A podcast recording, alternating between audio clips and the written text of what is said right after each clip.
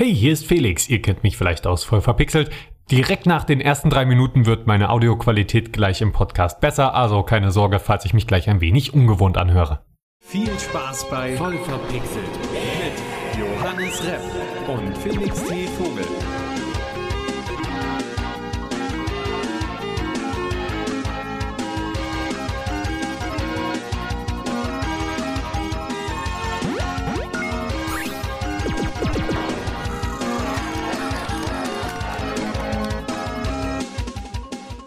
Herzlich willkommen zu einer frischen Folge voll verpixelt aus der Podcast-Fabrik, die betrieben wird von dem wunderbaren Felix T. Vogel. Und äh, mein Produktionsleiter ist der gute Johannes Repp.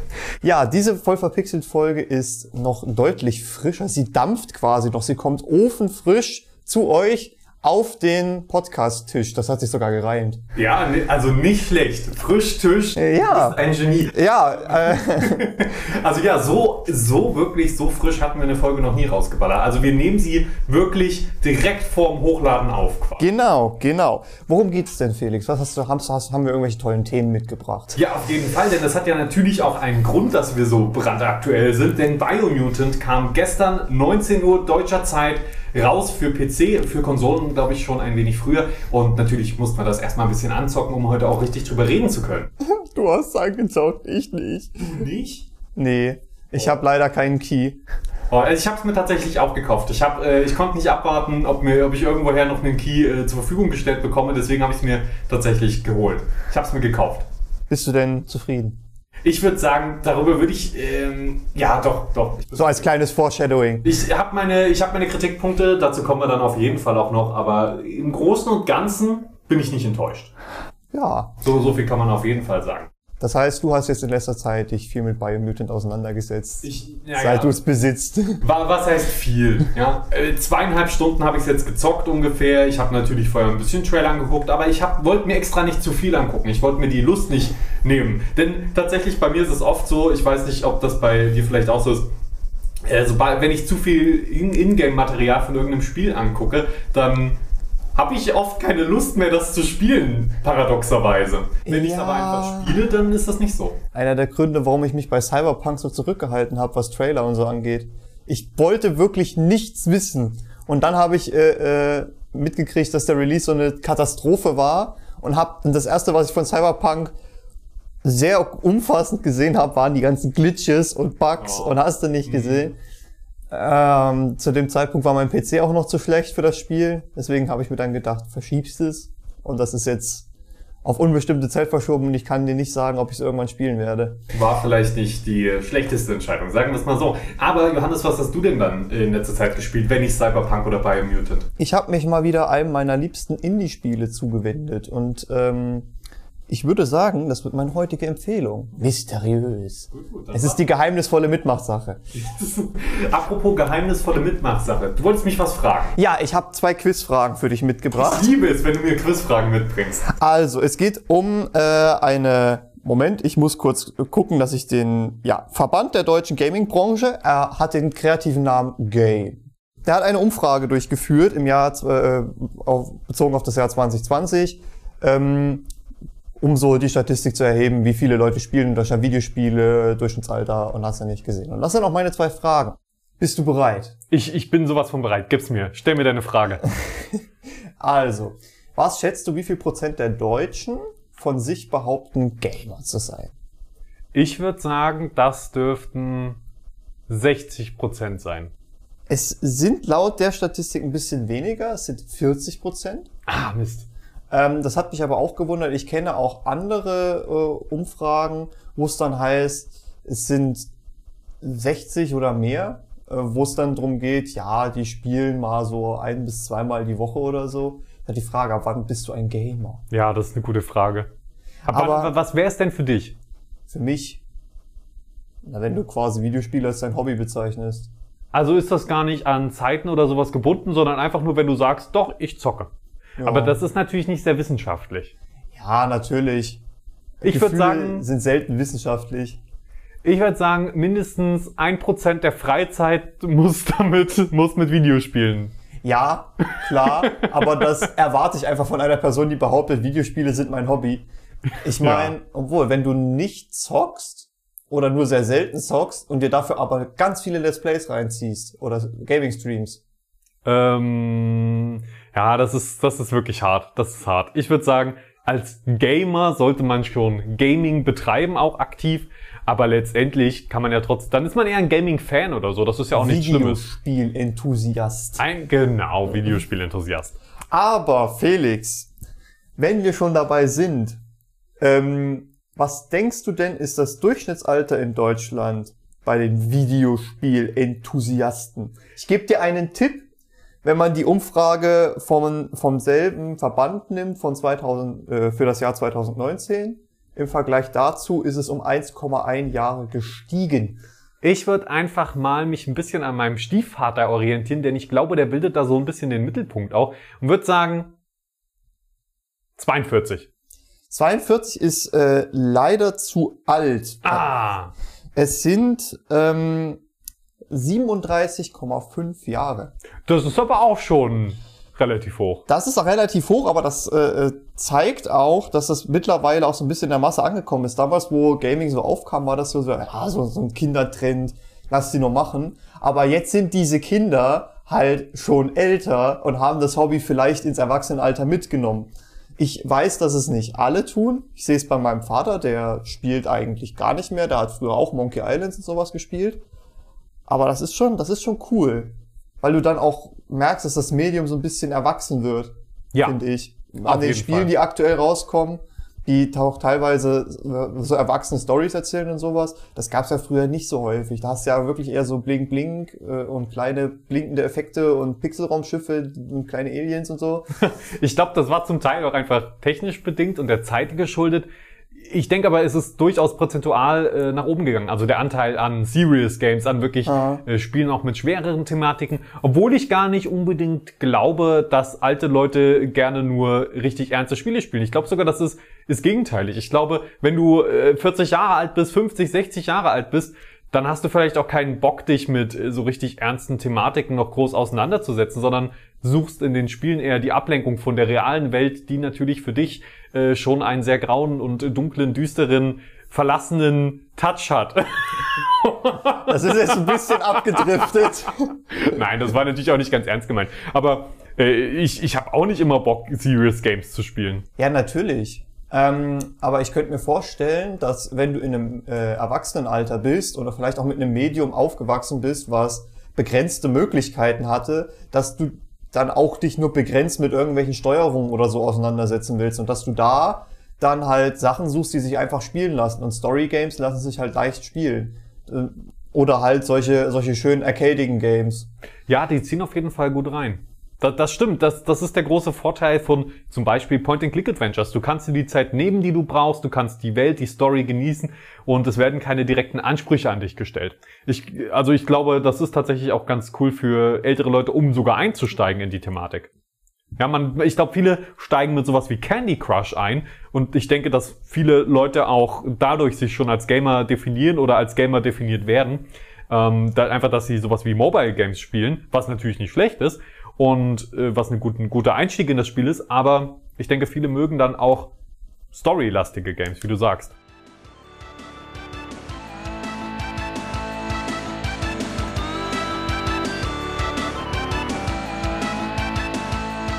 Wollen wir einen kleinen Exkurs wagen? Na, äh, wenn du magst, ja. Ich habe schon von vielen Leuten gehört, dass sie Mobile Game gehört, dass sie Mobile Gaming nicht als richtiges Gaming sehen. Wie siehst du das? Das ist zu 110 Prozent ist das Gaming. Es gibt so viele fantastische, tolle Spiele ähm, für Mobile. Viele sind ja auch über PC spielbar, über Konsolen spielbar und dann äh, entweder von oder auf Mobile äh, importiert, exportiert.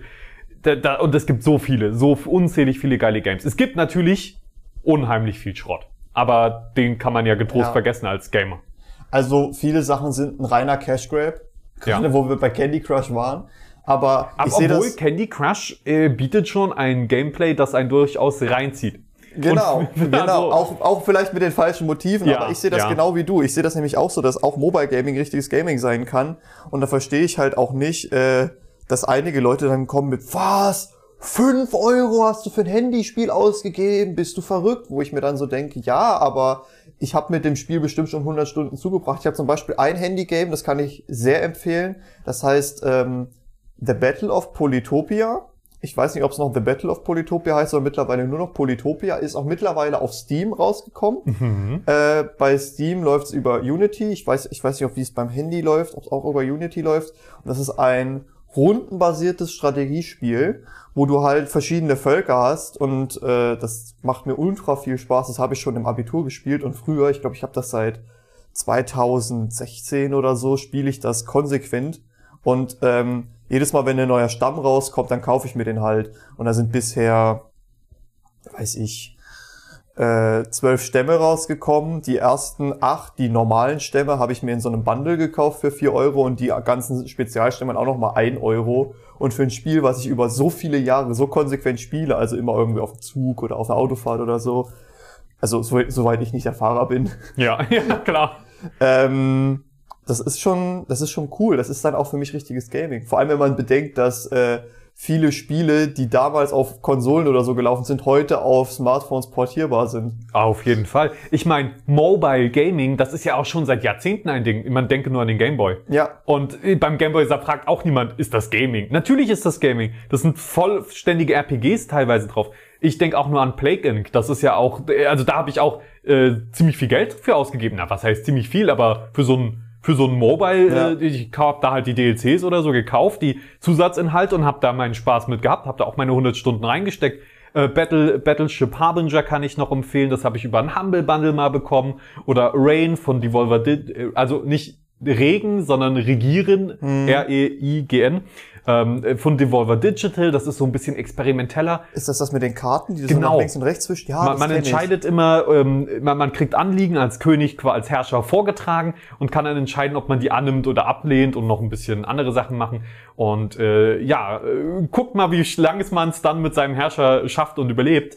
Ich finde, das, das sind, oder This War of Mine. Auch ein ganz tolles Serious Game mit strategischen Elementen. Es, also, äh, wer beim Mobile Gaming nicht akzeptiert als vollständiges Gaming, also ich, ich wüsste nicht, an welcher Stelle man da argumentieren wollen würde. Verstehe ich auch nicht. Ich meine, viele Leute sehen dann wahrscheinlich eher diese Cash Grab Spiele, aber die machen ja, gut, die machen nicht einen kleinen Teil aus, weil es gibt schon sehr, sehr viele davon, weil Ja. die sich auch gegenseitig kopieren. Auf jeden Fall. Aber das ist halt nicht all das, was, äh, was Mobile Gaming zu bieten hat. Blockheads. Blockheads ist ein wunderbares Mobile-Spiel, das leider gerade nicht mehr im, im Google Store verfügbar ist. Meine Schwester hat sich nämlich jetzt ein Tablet geholt und hat sich das geholt. Und meine Schwester und ich lieben dieses Spiel. Es ist quasi 2D Minecraft. Ähm, und das Tolle ist aber, du kannst Sachen antippen, die gemacht werden sollen und kannst dann quasi auch fünf Minuten mal zugucken, wie er alle Sachen abarbeitet, die du ihm gegeben hast. Und kannst aber bis zu fünf Leute in deine Welt holen und die dann alle parallel Sachen machen lassen. Das ist so cool. Leider gibt's das halt, wie gesagt, gerade nicht mehr im Game Store. Ich weiß nicht, woran es liegt. Das heißt, alle, die es noch auf den, Handy, auf den Handys haben, nicht deinstallieren. das habe ich nämlich mit meiner Schwester regelmäßig gemacht. So, wir haben es gespielt, da hat man mal keinen Bock mehr, haben wir es deinstalliert. Dann haben wir noch mal Bock drauf gehabt, ein halbes Jahr später haben wir uns das wieder geholt. So, das ist schon geil. Oder, was ich auch jedem empfehlen kann, Text Adventures. Text Oh. Adventures ist was sehr Altes, was sehr Klassisches. Ähm, aber da gibt's für, fürs Handy gerade auch viele gute Dinge. Viele, viele gute Sachen mit den verschiedensten Settings. Da gibt's eine Schmiede, die macht äh, für die verschiedensten Settings, mir fällt der Name gerade nicht ein und ich gucke das jetzt auch nicht nach. Ich könnte es in der Podcast-Beschreibung dann mal verlinken, ob ich die Firma gefunden habe. Ähm, da gibt's Pazifikkrieg, irgendwelche Renaissance-Geschichten, Mittelalter, Fantasy, Gladiator in Rom. Das ist schon, das ist schon cool. Das ist schon richtig geil, sowas, wenn du solche Geschichten hast. Und natürlich, es gibt auf Mobile, wie, wie du gesagt hast, super viele Cash Grabs. Das liegt natürlich auch einfach daran, jeder hat heutzutage ein, äh, heutzutage ein Handy. Ja. Super viele Leute bezahlen sowieso auf ihrem Handy. Da liegt es einfach nahe. Also da liegt einfach das Geld. Die Leute laden sich ein Spiel runter, drücken einen Knopf, haben in-game irgendeinen Kauf getätigt. Das ist bei PC, da ist oft noch eine Hürde, man muss irgendwie PayPal verlinken oder irgendwas. Das ist ja durch Google Play zum Beispiel oder durch den App Store, ähm, durch den Apple App Store sch schon so integriert, alles, dass, dass da einfach diese Hürde so gering ist. Deswegen ist ja die Gefahr auch so groß, dass Kinder immer so schnell dann irgendwas kaufen, ohne dass die Eltern es mitkriegen. Und das ist kritisch zu betrachten, aber genauso sind auch eine Menge Dinge, die äh, beim PC- und Konsolenmarkt passieren, kritisch zu betrachten. Ja, definitiv. Obwohl ich sagen muss, dass äh, selbst wenn ich das schon als Gaming akze- akzeptiert habe und alles, hast du irgendwie doch schon so eine Hemmschwelle beim Handy über den Play Store Geld auszugeben, finde ich. Das stimmt. Erstmal denkt man sich so, gibt's nicht vielleicht einen Klon von einem Spiel auch billiger gratis? das ist leider manchmal. Es gibt auch unglaublich viele vollwertige Spiele, die keine Cash, Grabs sind, gratis. Also das, das gibt's auch. Es gibt auch Spiele, die Ingame-Käufe anbieten, die aber auch nicht dich betrügen oder so, sondern die einfach, wo, wo man so sagt, okay, doch, das Spiel hat, macht mir Spaß und das ist ein angemessener Preis für das, was ich jetzt noch bekomme in-game. Ja, da kann ich zwei Spiele empfehlen. Einmal Tiny Rails, da baust du dir so einen kleinen Zug und versuchst quasi einmal um die halbe Welt ein Zugimperium aufzubauen, indem du einfach Sachen von A nach B lieferst Cool. und halt dir mehr und mehr Wägen freizuschalten, um deinen Zug immer länger und schöner zu gestalten. Das hat einen richtig wunderschönen Pixel-Look. Und dann gibt's noch Sword, äh, Sword and Glory. Das ist ein Wikinger-Spiel. Ähm, da musst du dich für quasi für eine Religion, für einen Clan entscheiden. Und das ist ein richtiges Spiel, wo du auch mit dem über die Map läufst und, und Kämpfe tätigst. Und das Geile bei dem Spiel ist halt, es hat eine richtig coole Story. Also verschiedene Storylines, die man verfolgen kann. Es ist ein richtig cooles RPG. Und ähm, gleichzeitig hast du aber Permadeath. Das heißt, wenn du dich in, ir- musst du dich immer überlegen, lasse ich mich jetzt auf den Kampf ein oder nicht. Das ist cool. Also aber ich- es hat eine, es Wow. hat eine gewöhnungsbedürftige Grafik. Das ist okay. Ich gucke auf jeden Fall mal ein paar von den Spielen, die du gerade genannt hast, an. Wa- Was natürlich auch immer geht, Rätselspiele. Ich bin sonst kein Rätselspiel-Fan, aber auf dem Handy mal so eine kleine Physikpuzzlerei oder so. Ja, da hatte ich Circuit Scramble heißt das.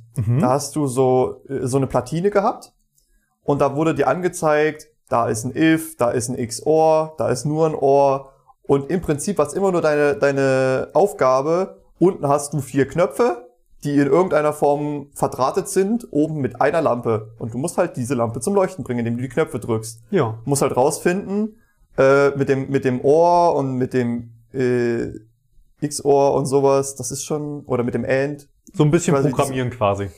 Ja, Eine ich, Pro- ich würde es nicht programmieren nennen, aber dass du so ein bisschen die, die Sachen verstehst, das ist schon cool.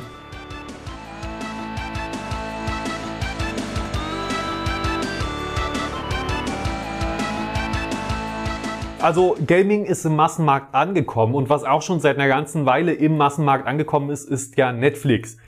Und Ja. jetzt fragen wir uns, Netflix Gaming, was hat, hat Johannes wieder eine tolle Filmempfehlung für uns? Heute mal nicht. Äh, Es geht darum, dass Netflix angekündigt hat, dass sie in die Gaming-Branche expandieren wollen. V- Vielleicht mit einem Abo-Service.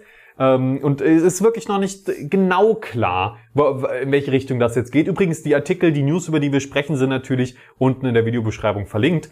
Ähm, Und da Johannes für Giga Games schreibt, sind die meistens von Giga Games. Also äh, schaut da Oder gerne mal rein Spieletipps. äh, oder Spieletipps. Und ja, das, das ist. Äh, wo war ich? Netflix, genau. Netflix, Gaming. Äh, Netflix äh, plant zum, also man könnte sich vorstellen, sowas ähm, wie interaktive Filme, dass es sowas wie Bandersnatch, ein interaktiver Film, mehr gibt, oder Videospieladaptionen von zum Beispiel Stranger Things, ähm, dass, dass die dann verfügbar werden darüber. Und äh, letztendlich kann ich mir gut vorstellen, dass da einfach ein neuer, ein neues Abo-Modell auf den Markt kommt, wie der Xbox Game Pass. Love, Death and Robots als Game. Da weiß ich nicht, weil das sind ja so viele unterschiedliche Sachen. Ja, natürlich. Also, also bei einigen Sachen wünsche ich mir eher Filme oder Serien. Ja. Aber bei einigen Sachen, das würde super gut als Spiel funktionieren. Auf jeden Fall, auf jeden Fall, da ist einiges dabei. Aber könnt, würdest du jetzt sagen, für 5 Euro, für 10 Euro, für 20 Euro im Monat äh, erweitere ich mein Netflix-Abo und äh, kann auch nochmal ein schönes Spiel genießen zwischendurch? Ich tue mich schwer mit so Abo-Geschichten, muss ich ganz ehrlich sagen, weil äh, also bei bei Gaming-Abo-Geschichten, weil es gibt halt auch Monate, da kommst du einfach nicht zum Zocken. Ja.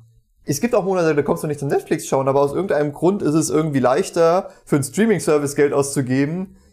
Oder auch nicht, wenn du in einem Abo drinne bist, wo halt jemand das einfach bezahlt und im Endeffekt nutzen diesen Account dann, das würden wir natürlich, also das hat ein Kumpel von mir erzählt, dass das ein Cousin von ihm macht, dass da irgendwie 20 Leute auf einem Netflix-Account hängen oder so. Ja, man, man kennt es. Irgendwie, ich weiß nicht, ähm, ob, ob das so eine, ob das so Erfolg hat. Ähm, also ich habe mich auch immer schwer mit Abo-Modellen getan. Ich habe immer mal wieder das eine oder andere Abo ausprobiert, von Game Pass bis Origin Access. Origin Access heißt das ja, glaube ich, EA Access, whatever. EA ähm, ich Access. ich habe bin mir unsicher. ich habe viele verschiedene Sachen ausprobiert und oftmals lohnt es sich wirklich einfach, mathematisch lohnt es sich einfach, äh, ein Spiel für einen Monat zu spielen und es für 5 Euro auszuleihen, weil es in einem Game Pass zum Beispiel drin ist. Aha. Und dann in zwei Jahren, wenn man es nochmal einen Monat spielen will, macht man dasselbe nochmal. Das Problem, was ich aber oft festgestellt habe, ist einfach, erstmal, man hat nie das Gefühl, als ob man das Spiel wirklich besitzt und das ist, es ist irgendwie merkwürdig, weil man hat die ganze Zeit das Gefühl, es könnte einem jederzeit weggenommen werden und das kann es auch und das passiert auch gerne mal ähm, und dann muss man sich's doch noch mal kaufen, weil man es halt doch weiterspielen will. Ähm, und ja, ich weiß nicht, ich, ich fühle mich auch nicht wohl bei dem Gedanken, aber ei- eigentlich ist es eine gute Sache an sich. Deswegen funktionieren die ja auch alle so gut. Apple Arcade ähm, und auch der Xbox äh, Game Pass, das sind schon überzeugende Angebote durchaus. Ist halt die Frage, wie sie es auf, aufziehen. Ich meine, es gibt ja auch schon andere Plattformen, die sie am Gaming versucht haben und die das nicht so gut auf die Kette gekriegt haben. Ähm, du hattest ja zum Beispiel Prime Gaming versucht Amazon ja gerade so ein bisschen hochzuziehen.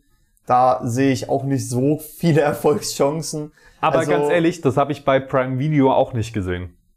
Und jetzt ist es ein wirklich ernstzunehmender Konkurrenz äh, für Netflix geworden. Ja, Prime Video ist halt, ist halt so eine, so eine schöne Geschichte. Du kannst halt ein Prime-Abo abschließen und hast da deine ganzen Lieferungen und als schönen Nebeneffekt hast du dann das Video oder Genau. umgekehrt. Das ist halt die Stärke von Amazon. Sie subventionieren ihre ganzen Services, dadurch treiben sie ihre Konkurrenten vom Markt oder liefern zumindest Angebote, die denen mindestens ebenbürtig sind. Und äh, hm, das ist halt eine eigentlich negative Entwicklung. Aber dadurch sehe ich halt auch das Potenzial, dass sowas wie Prime Gaming auf lange Sicht wirklich erfolgreich sein könnte. Zumal Amazon ja auch Twitch besitzt. Wenn es halt nicht so ein Schweinekonzern wäre, ne? Ja, wenn, wenn halt da äh, nicht äh, Amazon die ganzen anderen Anbieter dadurch durch den äh, auf äh, durch, äh, nee, vom Markt drängen würde, durch den Markt drängen Durch den würde. Markt. Arbeite! durch den äh, Na, Markt sie. eigentlich, ne? Konkurrenz belebt das Geschäft. Ja, äh, das, das auf jeden Fall so. Das Problem, und das ist ja auch immer die größte Kritik an Amazon, ist, dass sie nicht die Konkurrenz beleben, sondern sie gezielt ausschalten, indem sie äh, einfach Angebote an, anbieten zu einem Preis, der nicht profitabel ist. Weder für Amazon und dementsprechend auch nicht für andere. Dadurch gehen die anderen vom Markt und bam ist Amazon der einzige Anbieter, der irgendwas anbietet. Und das ist, äh, also sie, sie nehmen ja auch bei Produkten, wenn wir jetzt mal auf äh, Produkte tatsächlich im Versandhandel eingehen, nehmen sie ein, kopieren sie einfach Produkte von anderen, bieten die günstiger ein. Sie, sie lassen quasi das Risiko für Produktinnovation von anderen tragen und bringen dann ein Amazon Basic Produkt raus, was exakt das macht zu einem günstigeren Preis. Ja. Und äh, ja, das ist, das ist durchaus wirklich kritisch zu betrachten.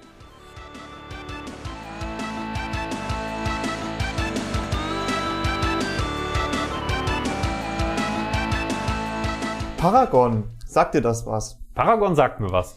Paragon, für die, die es nicht wissen, ist ein Mod-Menü, mit dem viele Leute zum Beispiel bei GTA Online den ein oder anderen Wallhack, Cheat oder hast du nicht gesehen benutzt haben.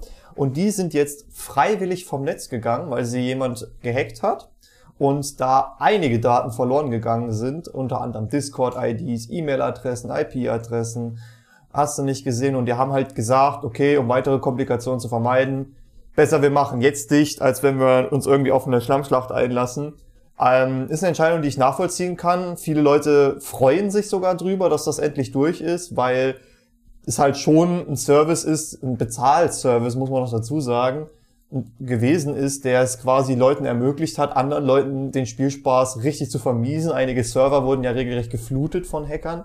Da gab es Oh. ja zwischendurch Phasen, wo du äh, bei wo du GTA Online nicht spielen konntest, weil gerade wieder übelst viele äh, Modder und Hacker und Cheater unterwegs gewesen sind. Das finde ich dann immer schwierig. Äh, Hat man jetzt Mitleid mit Paragon? Ist das jetzt, äh, kann man das gutheißen, so ein Service oder nicht? Aber Also ja. ich heiße so einen Service selbstverständlich nicht gut. Ich finde das sogar ziemlich schlimm.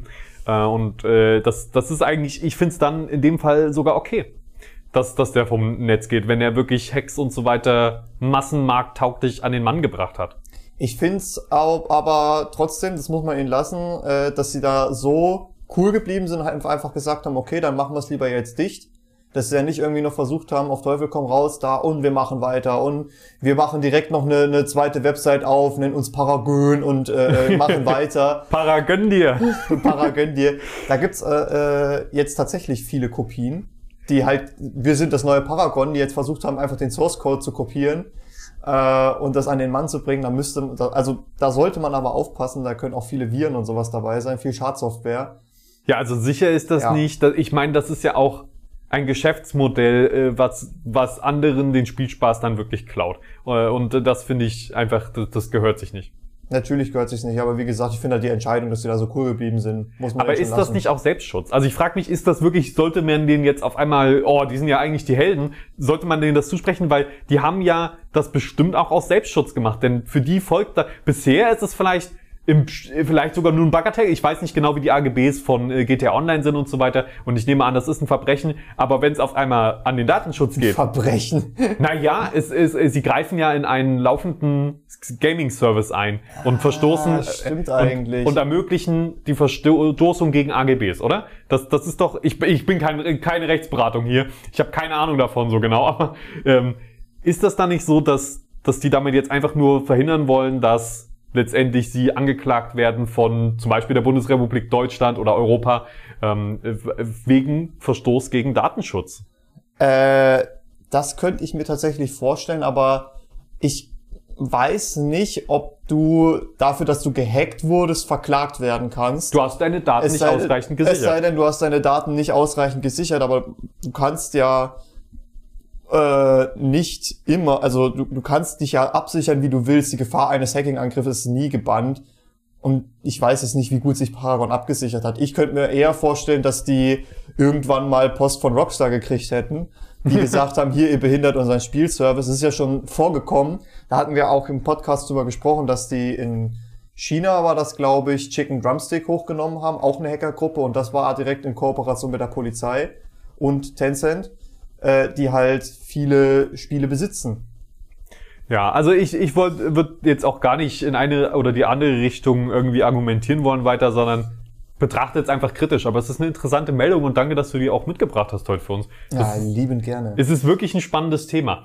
Ähm, apropos spannendes Thema, natürlich das heiße Thema, wie gesagt, ist Biomutant. Und Biomutant. es hat nicht überall die besten Bewertungen, also keine, schon gute Bewertungen, aber keine Spitzenbewertungen bekommen. Ähm, äh, was ich nicht schlimm finde, aber es hat anscheinend viele Leute überrascht. Und äh, ist aber trotzdem bei den Steam-Charts relativ hoch. Also die, die Verkaufszahlen, die Spielerzahlen und so scheinen ganz gut zu sein, kann ich mir auch gut vorstellen. Hast du denn, hast du denn schon irgendwas angeguckt, äh, Ingame-Material oder so? Tatsächlich ist es um Biomutants ja zwischendurch ziemlich ruhig geworden. Ich habe das Gefühl gehabt, dass sie irgendwie kaum aggressives Marketing betri- betrieben haben. Ähm, ich habe mir damals, wo es angekündigt wurde, die Trailer reingezogen. Ich war auch sehr gespannt auf das Spiel und bin es immer noch. Ich würde es mir immer noch angucken, aber nicht aktuell zum Vollpreis. Ähm, aber aktuell bin ich da nicht wirklich in dem Thema drin, muss ich zugeben. Äh, dass es in den Steam-Charts ist, kann ich mir vorstellen, weil da hat sich ja schon ein gewisser Hype aufgebaut und die Bewertungen sind ja jetzt auch nicht so schlecht, Ja. dass man nicht sagen könnte, okay, ich mache mir mal selber ein Bild, vielleicht gefällt's mir. Also mich hatte dann irgendwann tatsächlich mal einen Trailer erwischt, der als YouTube-Werbung geschaltet wurde. Also da hat die Werbung wirklich funktioniert, wo nichts gesagt wurde, nee, also soweit ich mich erinnern kann, und äh, nur die Spielwelt gezeigt wurde und wie, der, wie ein Spielercharakter dann eben so ein mutiertes Tierchen durch die Welt reist auf verschiedenen Fortbewegungsmitteln und so. Und dann habe ich wirklich Johannes nieste, grauenvoll und ehrfurchterbietend, auf dass die Welt in ihren Grundfesten erschüttert wurde. Gesundheit. danke.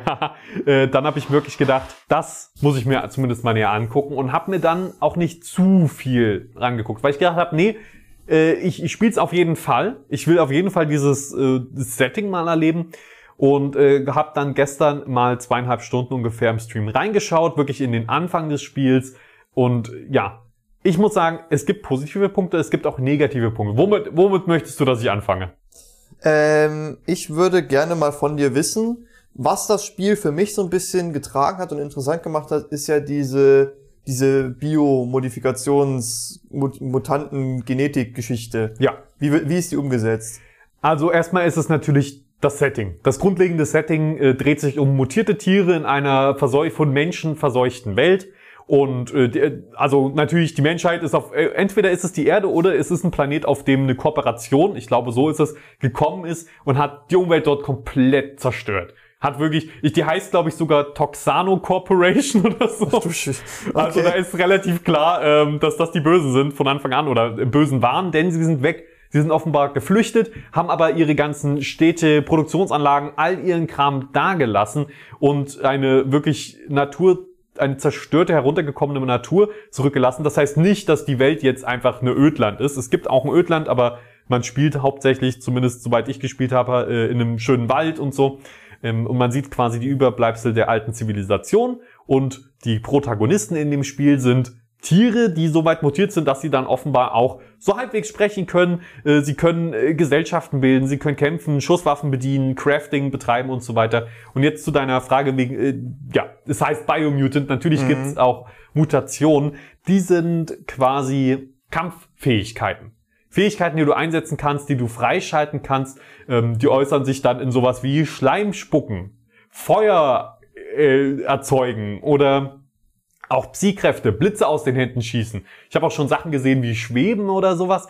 Also ähm, ich bin wie gesagt noch nicht so weit drin. Ja, ich habe auch mir noch nicht zu viel angeguckt, aber man kann in verschiedene Mutationsbereiche quasi reingehen und sich da auch ein bisschen spezialisieren, seine Resistenten gegen verschiedene Elemente, Resistenzen gegen verschiedene Elemente erhöhen und seinen äh, Charakter natürlich verbessern. Letztendlich würde ich sagen, ist es die Grundlage von dem Rollenspielsystem. Das ist da einfach, es ist ein relativ standardmäßiges Rollenspielsystem, wo man Werte hochlevelt, Fähigkeiten freischaltet, ähm, aber halt, halt alles im Gewand von Biomutation.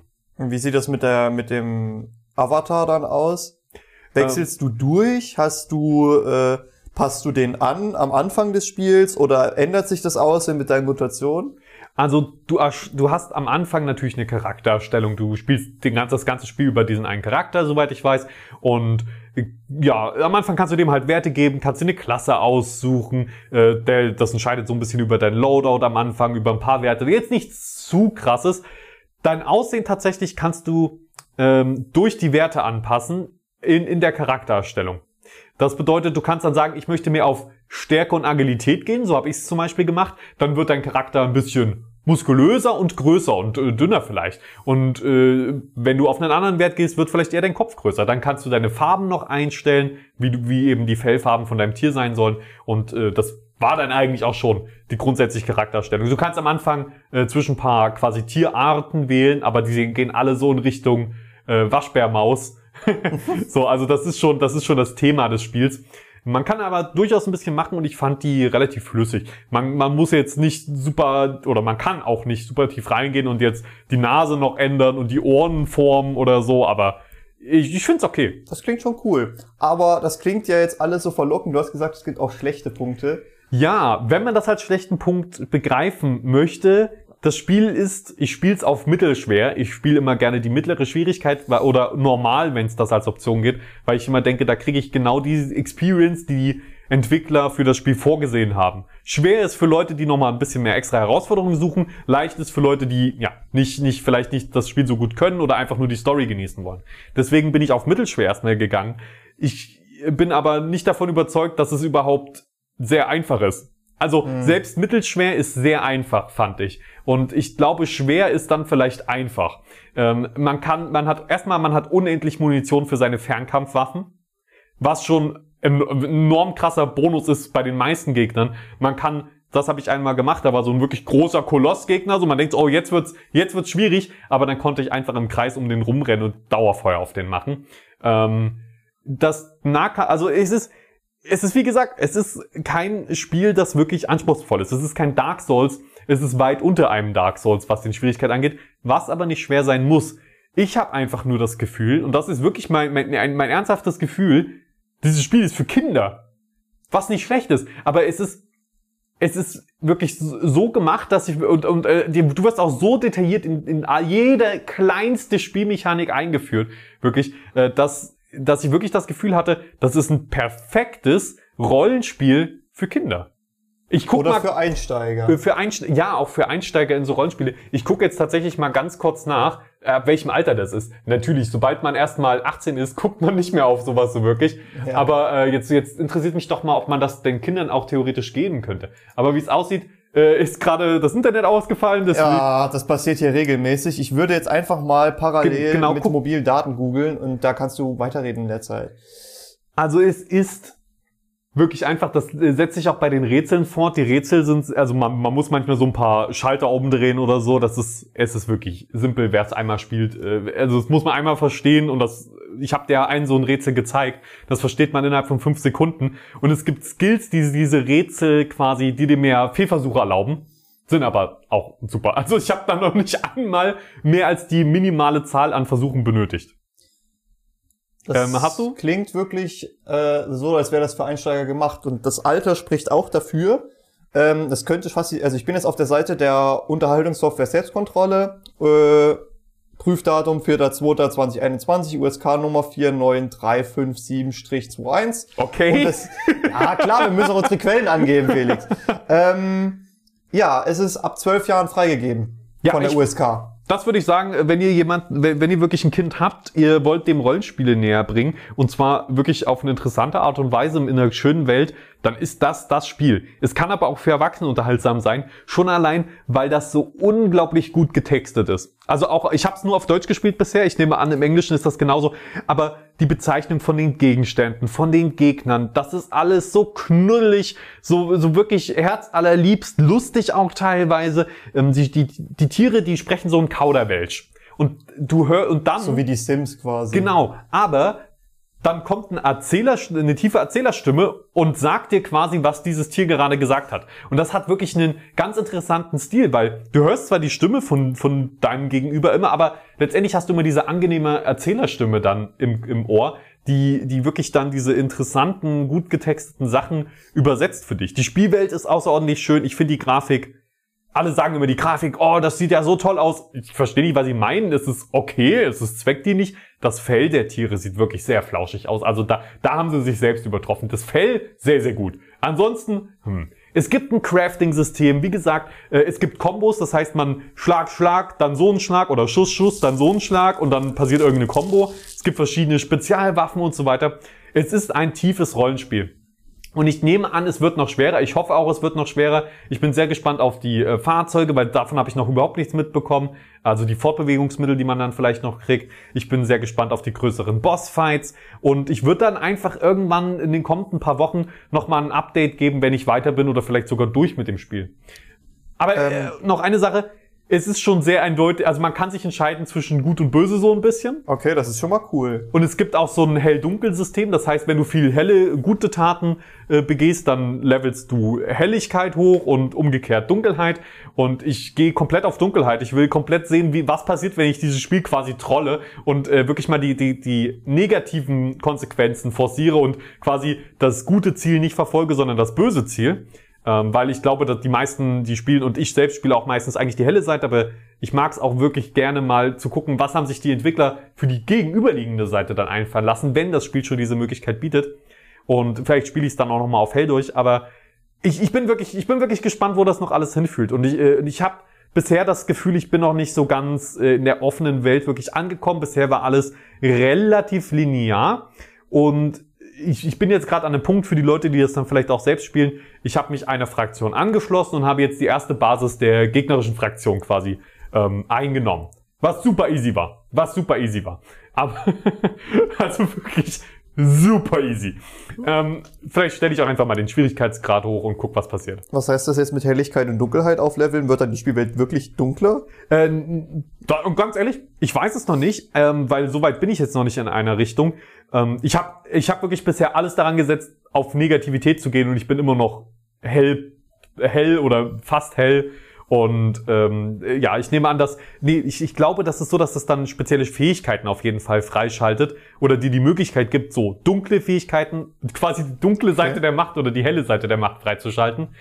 Ja, müssen wir, müssen wir mal gucken, in welche Richtung sich das dann noch entwickelt. Aber erstmal, so nach den ersten paar Spielstunden, äh, bin, bin ich positiv angetan und äh, deswegen würde ich sogar heute einfach mal direkt übergehen zur Empfehlung und sagen, ich empfehle euch Biomutant, wenn ihr auf seichte Rollenspiele steht äh, und auf wirklich eine schön gestaltete, schön äh, getextete Welt.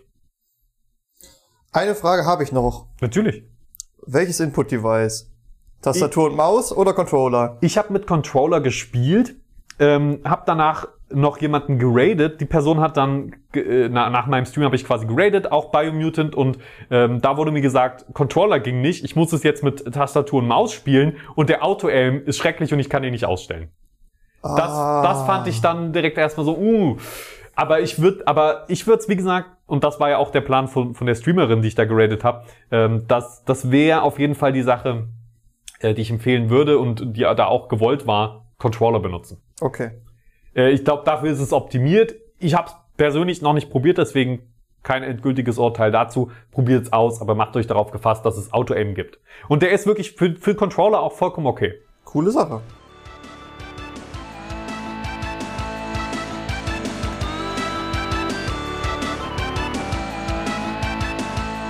Was wäre denn deine Empfehlung heute? Meine Empfehlung für heute, ich habe es ja vorhin schon angeteasert, ähm, ich habe aktuell äh, GTA, äh, äh, Red Dead, das hat mich mittlerweile so ein bisschen verloren, leider Gottes. Ich würde es gerne mehr spielen, aber es gibt irgendwie nichts mehr zu tun. Du hast es lang genug gespielt, Johannes. ich Alles habe ist es lang genug gespielt. Ich würde es gerne noch mehr spielen, aber ja. Auf jeden Fall, ich kann Banished sehr empfehlen. Banished ist ein äh, Mittelalter-Aufbauspiel, wo du quasi eine kleine, knuffige Stadt äh, so nach und nach hochziehst. Ähm, Steam Workshop ist angebunden, das heißt, du kannst dir easy alle möglichen Mods ein- und ausschalten, die du haben willst. Das heißt, äh, du hast dann relativ schnell auch so ganz viele neue Häusertypen, ganz viele neue Berufe. Ich habe jetzt zum Beispiel noch so Geschichten drinne wie Windmühlen und einen Bäcker dazu oder ein Fleischer oder ein Bienenzüchter oder Wassertürme. Das ist sehr, sehr cool, sehr, sehr entspannt. Das ist ein sehr, sehr cooler Soundtrack, der da auch nebenbei läuft. Den höre ich auch manchmal einfach so zur Entspannung. Und ähm, das, äh, äh, was das Beeindruckende an dem Spiel ist, die Grafik ist zweckdienlich, sie ist schön, aber sie ist kein HD 4K Meisterwerk. Ähm, trotzdem finde ich es beeindruckend, dass das ganze Spiel mit allen Grafiken, das komplette Coden und der Soundtrack und hast du nicht gesehen, alles von einer einzigen Person stammen. Also klare Empfehlung auf jeden Fall schon dafür. Ähm, kostet auch nicht so viel. Das ist ein Indie-Spiel. Das müsste aktuell irgendwas um die 15 Euro müsste das liegen, wenn es nicht sogar mittlerweile im Preis runtergegangen ist. Und es ist Aber- wirklich solide, also den Preis wert. Es ist, also ich würde dafür auch 30 Euro bezahlen. So viel Spielstunden, wie ich da mittlerweile reingesteckt habe, es ist cool, immer wieder äh, ein Dorf hochzusehen und mit neuen Sachen äh, äh, konfrontiert zu werden. Einfach das Gelände ist zum Beispiel schon mal eine riesen Herausforderung, weil du willst ja zum Beispiel expandieren, aber du willst auch irgendwo einen Förster hinstellen, der die ganze Zeit den Wald neu aufforstet und abholzt. Aber wenn du dann halt in die Richtung expandierst, kannst du zum Beispiel dort kein Holz mehr abbauen, so, so effektiv und musst dann den immer wieder verlegen. Oder du lässt den mitten in der Stadt und baust das quasi so rundrum oder irgendwie solche Geschichten. Ähm, du kannst äh, Katastrophen anschalten. Da kann es dann passieren, dass du auf einmal Wirbelstürme hast oder irgendwelche Überflutungen, die dir einfach mal deine halbe Infrastruktur, äh, Infrastruktur lahmlegen. Ähm, manchmal wirst du mit Immigranten konfrontiert, kannst dann entscheiden, nehme ich jetzt 20 Leute auf einmal in mein Dorf auf, was gerade nur 60 Leute an Bevölkerung hat, kann ich mir das essenstechnisch, wohnungstechnisch und äh, auch äh, von, von den, von den äh, anderen Gegebenheiten her, Feuerholz zum Beispiel, Werkzeuge, äh, Jacken, kann ich mir das leisten. Andererseits hast du dann halt natürlich einen richtigen Boost in deiner äh, äh, Arbeitskraft. Und man kann sagen, seit Jahren mit eines der besten Mittelalter-Aufbaustrategiespiele. Auf jeden Fall, wirklich. Also da, da gehe ich sowas von mit. Ähm, vor allem, weil man es halt auf so unterschiedliche Arten spielen kann. Du kannst halt viele Fenster aufhaben und alle Statistiken im Auge behalten. Oder du baust einfach drauf los und guckst, was passiert, musst du dann halt auf einen leichteren Schwierigkeitsgrad stellen, weil wenn du den Überblick verloren hast, dann geht's bei dem Spiel auch schnell den Bach runter. Ja, also es ist, es ist wirklich gut. Ich muss ganz ehrlich gestehen, ich habe es mir bis heute nur in Let's Plays angeguckt und nur Berichte und Reviews und so weiter. Ich habe es aber noch nie selbst gespielt. Das- Schande über mein Haupt. Schande über dein Haupt. Asche auf dein Haupt, definitiv. Ähm, holst dir einfach mal im Sale. Ja, Definitiv. ich pack's äh, direkt auf meine Wunschliste. geht's, geht's äh, super gut, auch einfach nebenbei, weil es hat keine Story. Das Spiel, es ist einfach nur ein Aufbauspiel. Das heißt, es macht sich super zum Nebenbeispiel, wenn du irgendeine Serie guckst oder so. Das, ganz ehrlich, ich mag es sogar manchmal wirklich gerne, wenn Spiele keine Story haben. Ja, weil du sie dann halt, wie gesagt, nebenbei spielen kannst. Ja, und man kann sich seine eigenen Geschichten anbilden.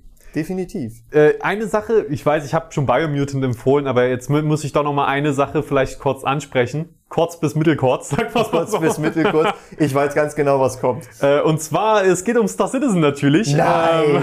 Ähm, denn da ist äh, aktuell ein großes Event am Start. Das gab es auch letztes Jahr schon. Dieses Jahr äh, ist es wiedergekehrt, nochmal ein bisschen äh, pompöser als letztes Jahr sogar. Das nennt sich Invictus Launch Week und ist ein Militärevent, ein Ingame-Militärevent. Und da kann man kostenlos spielen, deswegen ist es meine Empfehlung, schaut da mal rein. Wenn ihr diesen Podcast zum Release hört, dann habt ihr auf jeden Fall noch ein bisschen Zeit, um da einfach mal das Spiel runterzuladen, euch wirklich einen, einen eigenen Eindruck zu verschaffen. Eine Sache vorweg, bei mir ist seit dem Event, durch das Event nehme ich an, äh, die Performance in-game ein ganz klein wenig nach unten gegangen. Also es, es war ein, vorher von mir ein wenig, für mich ein wenig performanter. Man muss aber auch sagen, das ist sowieso von PC zu PC unterschiedlich. Und ich meine nicht von Grafikkarte zu Grafikkarte, sondern von PC zu PC. Leute mit exakt derselben identischen Hardware können komplett unterschiedliche Performance haben. Aber Pro, also im Durchschnitt ist sie in den letzten Jahren massiv gestiegen, wie auch die Stabilität. Also man kann auf jeden Fall 20, 30 Frames äh, pro Sekunde da haben. Auch, also da meine ich jetzt in den dicht besiedelten Gebieten, wo wirklich viel los ist dann. Äh, und das, also es ist, es ist spielbar, sollte spielbar sein. Wie gesagt, Star Citizen, Bugs. Ähm, ich würde auch gerne ähm, was unten für euch mit verlinken. Ich glaube, das machen auch ein Video von, äh, von der Linus, Mi Linus Media Group. Ähm, quasi Linus Tech Tips und so habt ihr vielleicht schon mal gehört. Und äh, wirklich Riley, ähm, einer von dieser Gruppe von, von, von Linus, hat wirklich ein fantastisches, wenn nicht sogar das beste Video, das ich je über Star Citizen gesehen habe, gemacht, in dem er das wirklich differenziert, neutral, fair, leicht optimistisch, aber fair darstellt. Das heißt, er sagt äh, wirklich, also es ist, man kriegt die komplette Geschichte, alle negativen und positiven Sachen in 30 Minuten, was ist das Citizen gebündelt rein und das ist wirklich, wirklich fantastisch. Also schaut euch das gerne an, wenn ihr da mal eine gute Zusammenfassung haben wollt. Äh, deswegen rede ich da jetzt auch nicht drüber, sondern noch kurz über das Event, wenn es okay ist. Natürlich. Das habe ich ja bis jetzt von dir noch nicht gehört.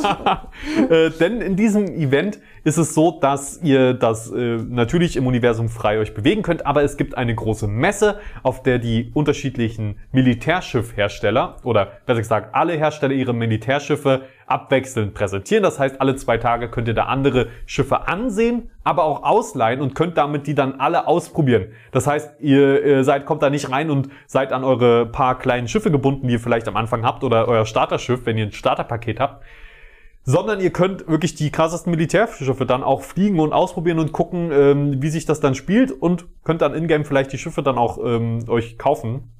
Ähm, natürlich nur, bis das irgendwann resettet wird, zum spätestens zum Release des Spiels. Äh, genau, das Event, sorry, ich, ich trifte mal sofort ab. Ist ein großes Thema. Ähm, das Coolste bei dem Event finde ich, dass einmal ein, äh, ein sehr, sehr großes Militärschiff, das größte auch Schiff, das- das Spieler noch äh, kaufen können, quasi auch mit echt Geld. Ähm, ein, ein Kreuzer, ein Schlachtkreuzer, an, äh, immer an, abwechselnd an den Stationen andockt, dies im, äh, an den großen Raumhäfen quasi. Und man kann tatsächlich da ein bisschen rumgehen und einen Teil dieses Schiffes begehen und das ist schon so gigantisch und beeindruckend. Und das allergrößte äh, Schiff, was erstmal jetzt äh, nach meinem Kenntnisstand aktuell geplant ist, das jemals in-game kommen wird, das auch nicht von Spielern gekauft werden kann oder so. Äh, Das fliegt da rum und man kann sich's angucken und das ist wirklich, wirklich, wirklich groß. Ähm, dazu gibt's immer noch ein bisschen Feuerwerk und so. Äh, und ja, also ich, ich finde, da, da kann man auf jeden Fall jetzt ein bisschen Spaß mit haben und Leute, wenn euch das Event nicht interessiert, ignoriert es einfach. Ihr könnt einfach gratis so das Spiel spielen und könnt mal gucken, ähm, ob es euch an sich Spaß macht. Jetzt abseits vom Event. Ich möchte kurz anmerken, wir haben ja hier in Schmackhalden, wo wir alle studieren, so eine kleine Gruppe aus Kommilitonen. Und Felix ist hier schon seit einer Woche, seit das Event gestartet ist, am Missionieren und versucht, die Leute zu Star Citizen zu überreden. Also er brennt wirklich für dieses Thema. Also, äh, wie gesagt, äh, Star Citizen hat viele negative Sachen. Ich würde sagen, das, was das Starterpaket aktuell kostet, ist das Spiel definitiv wert, schon mittlerweile, die Alpha. Wenn einem Alphas nichts ausmachen. Was kostet's denn? Ähm, 45 Euro, glaube ich, so in der Drehe. Ich finde, das ist ein ist guter Preis. Also für, für ein Spiel mit diesem Funktionsumfang, äh, schon in der Alpha jetzt, ist das schon okay. Ähm, wie gesagt, mal ist es eine Alpha oder ist es, ich würde es eher als Early Access bezeichnen, aber also es sind Bugs und so weiter vorhanden. Ich, und ich, ich will jetzt auch niemanden dazu bereden, das zu kaufen oder so, aber jetzt ist halt die Gelegenheit mal kostenlos reinzuschauen. Und das ist mehrmals im Jahr. Gibt's auch mal einen Freefly, also wenn ihr den jetzt hier verpasst, der nächste kommt bestimmt. Äh, Freefly, so nennt sich das dann immer, wenn man kostenlos ins Spiel einsteigen kann mal und mal gucken, ob das was für einen ist. Also Leute, mach, macht da gerne mal hin. Wir verlinken auch unten mal die Seite Robert Space Industries, da könnt ihr euch dann einen Account erstellen und äh, mal Spaß haben auf jeden Fall. Wenn ihr da Bock drauf habt. Na dann. Geht alles schön. Star Citizen Spiel. Macht Geht. Felix glücklich. Ma macht mich glücklich. Nein, es ist wirklich, das, das muss man ja sagen, äh, Star Citizen versucht da wirklich Sachen zu machen, die so Spiele nicht bisher äh, umsetzen. Also viel, viele Sachen umzusetzen, die einfach aufgrund von Zeitmangel oder Geldmangel nicht umgesetzt werden konnten. Und Star Citizen nimmt sich halt die Freiheit raus und das Geld raus aus den Portemonnaies äh, der, der Kunden, um dann auch wirklich mal zu sagen, wir machen keine Kompromisse. Und äh, ich, ich könnte wirklich noch sehr, sehr lange darüber reden, warum, warum das so ist und ob das gut ist, ob das schlecht ist und so weiter. Aber ich meine, man kann es kostenlos jetzt mal ausprobieren. Und wenn man das, das ist die Erfahrung, die ich gemacht habe, wenn jemand mal wirklich mit mir in das Spiel gegangen ist und sich da mal umgeguckt hat, war er hinterher auf jeden Fall beeindruckt und äh, etwas positiver gestimmt, wenn er wirklich mal das für sich selbst erlebt hat. Ich würde sagen, ähm, das können wir auch noch mal in einem anderen Podcast aufgreifen, einfach weil dieses Thema so, also in einer anderen Podcast-Folge, Ja. äh, einfach weil dieses Thema so umfangreich ist. Das Phänomen Star Citizen ist ja schon ein, ein sehr faszinierendes. Wir haben auch, wie oft wir das jetzt schon angekündigt haben, irgendwann machen wir es mal. Aber Äh, irgendwann, das, irgendwann. das müssen wir genug planen. ja, äh, ich würde mir tatsächlich für diese Podcast-Folge dann auch Star Citizen erstmal angucken. Das, oh, ja, jetzt habe ich dich. Jetzt habe ich dich, Johannes. Jetzt kannst du mir nicht mehr entkommen. Jetzt kann ich sagen, wir- tu es für voll verpixelt. Nein! Ja, also ähm, wir bedanken uns auf jeden Fall fürs Zuhören. Hinterlasst unserem Podcast hier gerne ein Like und ein Abo, falls ihr das gerade auf einer Plattform hört, wo man das machen kann. Ja, zum Beispiel Spotify. Abonniert uns doch mal da. Oder iTunes. Schön 5-Sterne-Bewertung. Wir freuen uns auf jeden Fall. Kostet nichts, tut nicht weh, hilft uns weiter, wir freuen uns sehr. Ja, hilft mir auch äh, irgendwann vielleicht Geld mit dem Podcast zu verdienen, dass ich mir mehr Star Citizen Raumschiffe kaufen kann. Ja, Damit du Geld verdienen kannst und du, damit du das Star Citizen Ah, Nur Re da- Research Purposes. ja, Ne? nur damit ich dich dann mit ins Spiel nehmen kann dann. Also ich, Ah, guck mal, Johannes, habe ich mir von unserem Podcast Geld gekauft. das, das wäre auch geil, wenn ich so heimlich äh, Werbung in unserem Podcast einflechte und Geld mache und dann irgendwann, guck mal, das habe ich mir von unserem Podcast Geld gekauft. Oder kann man, das wäre witzig, wenn du dann bei, bei, äh, bei Star Citizen dir so ein Raumschiff kaufen kannst und das dann einfach mit voll verpixelt branden kannst. Das, das geht. Bei manchen Schiffen kann man das schon machen. Das vielleicht, wäre witzig. vielleicht nenne ich eins mal die voll verpixelt. also, Und dann stellst du immer die Grafik runter, wenn du damit spielst. ähm, das geht nicht. Äh, Bei Star Citizen kann man die Grafik nicht runter. Es ist kein Scherz. Man kann sie, man kann die Grafik zwar zwischen Low und Very High so variieren, aber ich, ich sehe kaum einen Unterschied in Game.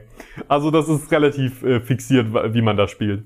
Auf welcher Grafik. Also man, man kann natürlich Grafik, es gibt Grafikeinstellungen, aber ich kann, man kann es jetzt nicht auf Polygonoptik runterschrauben. No. Tut mir sehr leid, Johannes. Stimmt, das ist ja, Jetzt ist Star Citizen für mich gestorben. Es hat keine schlechte Grafik. das stimmt allerdings. Du hast immer noch keine Grafikkarte, ne? Ja. Ah, Ich habe einen Masterplan ausgeheckt, bei dem ich noch nicht weiß, ob ich ihn umsetzen werde. Vielleicht komme ich an eine Grafikkarte, ich bin mir aber noch unsicher. Ja, bis dahin dauert es dann wohl mindestens noch, bis wir dann bei voll verpixelt mal äh, in der Tiefe drüber reden können. Bitte, schick, schick mir eine Grafikkarte. Eine gute. Eine gute. Alles, was besser als eine 960, als eine GTX 960 ist, nehme ich. Ach, mit der Original, mit der könnte es vielleicht sogar schon klappen. Wir probieren es mal aus. Also, vielen Dank fürs Zuhören Erneut. erneut und äh, bis bald. Auf Wiedersehen.